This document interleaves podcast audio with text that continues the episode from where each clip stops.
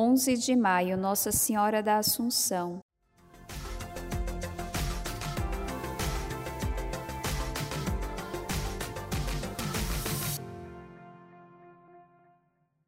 Concebida sem pecado, Maria recebeu a recompensa por todo o bem que fez neste mundo. Ela, a serva fiel que se entregou a Deus de corpo e alma para gerar o Salvador, ela que no silêncio tudo guardou no coração sem jamais questionar a vontade do Pai, mereceu um privilégio que não foi concebido a nenhum ser humano. Foi elevada aos céus pelos anjos em corpo e alma.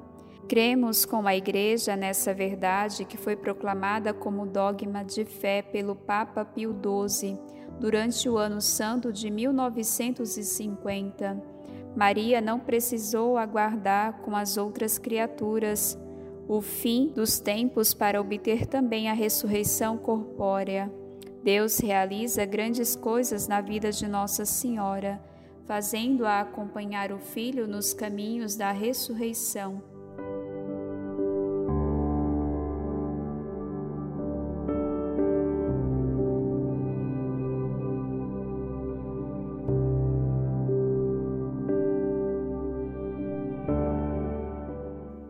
É sempre bom lembrar, Maria Santíssima assunta ao céu é a mesma mulher humilde e servidora que viveu em total sintonia com o projeto do reino.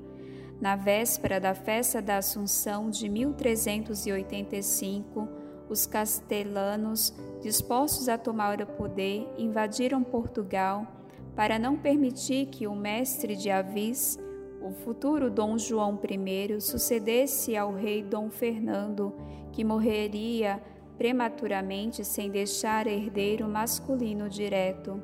O poderoso reino de Castela, disposto a arrebatar a coroa lusa, já havia atravessado a fronteira quando Dom João I, com o apoio de todos os portugueses, correu à proteção da Virgem Maria, prometendo construir um grande templo se os lusitanos fossem vitoriosos. Os rogos foram atendidos, Portugal foi salva.